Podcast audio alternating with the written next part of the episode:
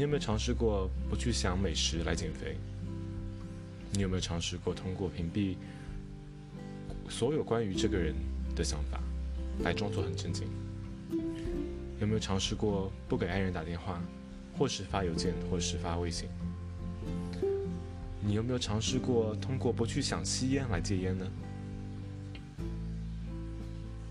它有作用吗？我敢保证是没有的。但这并不是你的错。作为一把双刃剑，思想意志是一个人们经常用的策略。我们会经常试图屏蔽或盖住我们不想要的想法或感觉，以抑制这些想法对我们行为的影响。就像节食的人试图抑制对诱人的美食的想法，酗酒的人想要抑制他们对饮酒的欲望，而压力大的上班族则是抑制自己的焦虑感。吸烟的人在试图戒烟的时候抑制对香烟的渴望。但是，思想意志非常困难，而且只能短暂的发挥作用，并且可能会产生意想不到的后果。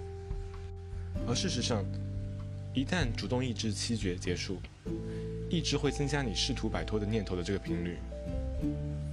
如果你试图抑制吸烟的念头，一旦你放松警惕，这些念头很可能就会以更大的力量冲回来，因为。这事情是必不可免的，但是这种意想不到的后果是不是会真的导致你吸更多的烟呢？这种方法是不是会让你比一开始的时候更糟糕呢？离戒烟更远了？答案是肯定的。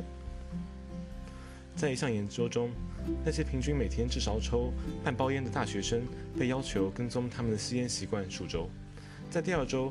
一些学生被要求抑制任何和吸烟有关的想法。这些学生呢，在一周内吸烟的数量明显少于非抑制者。而在研究的第三周，当这些学生不再被要求抑制吸烟的想法的时候，他们的吸烟量明显多于非抑制者。领导这项研究的研究人员还检查了这些学生在三周内的一个压力水平。不足为奇的是，压抑的人报告说。在他们压抑思想的这一周内，他们的压力急剧上升，而非压抑者的压力水平保持不变。思想抑制策略不仅会适得其反，而且在你真正行动行动的时候，你的感觉会非常糟糕。那我们该怎么做，可以以不削弱你意志力的方式来成功的处理不想要的想法呢？这里呢，我有两个建议。首先，不要压抑，而是要替换。提前决定，当一个关于吸烟或吃零食或者按照重播的念头出现在你的脑海中的时候，你会想到什么？当你发现你自己现在在想吃块糖会有多好吃的时候，试着用一个专注于健康目标的想法来代替这个想法。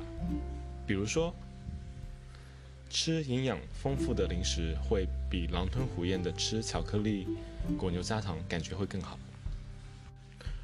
而第二点就是不要压抑，要有计划，制定一个如果怎么怎么样，那么怎么怎么样的计划，是应对诱惑比较有效的方法。第二点就是不要压抑，要有计划，制定一个如果怎么怎么样，那么就怎么怎么样的计划，是应对诱惑比较有效的方法。你不需要把想法封锁起来，你真正需要做的是。如何面对他们而不采取行动？通过事先计划好，当诱人的念头出现的时候，你到底要做什么？那么坚持你的目标会容易得多。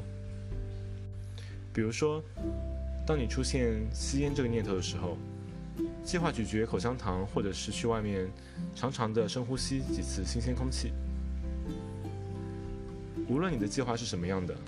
它都会打乱这个念头和屈服于诱惑之间的联系，而随着时间的推移，这些想法就会自行消失。试图给自己的想法和感觉盖棺定论，从来基本上都不是一个好的主意。这种策略在短期内看上去会比较有效，但你会发现，很快你又回到了最初开始的地方，被糖果包装纸包围着，想知道他为什么没有回你电话。所以你了解了吗？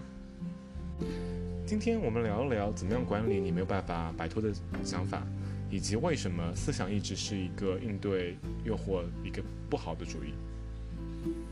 如果你有什么想法，欢迎和我分享。那我们下次再聊。